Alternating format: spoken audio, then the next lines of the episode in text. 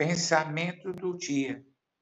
Se alguém te perguntasse o que você escolheria entre a vida e a morte, qual seria a sua resposta? Creio que sua resposta seria a vida.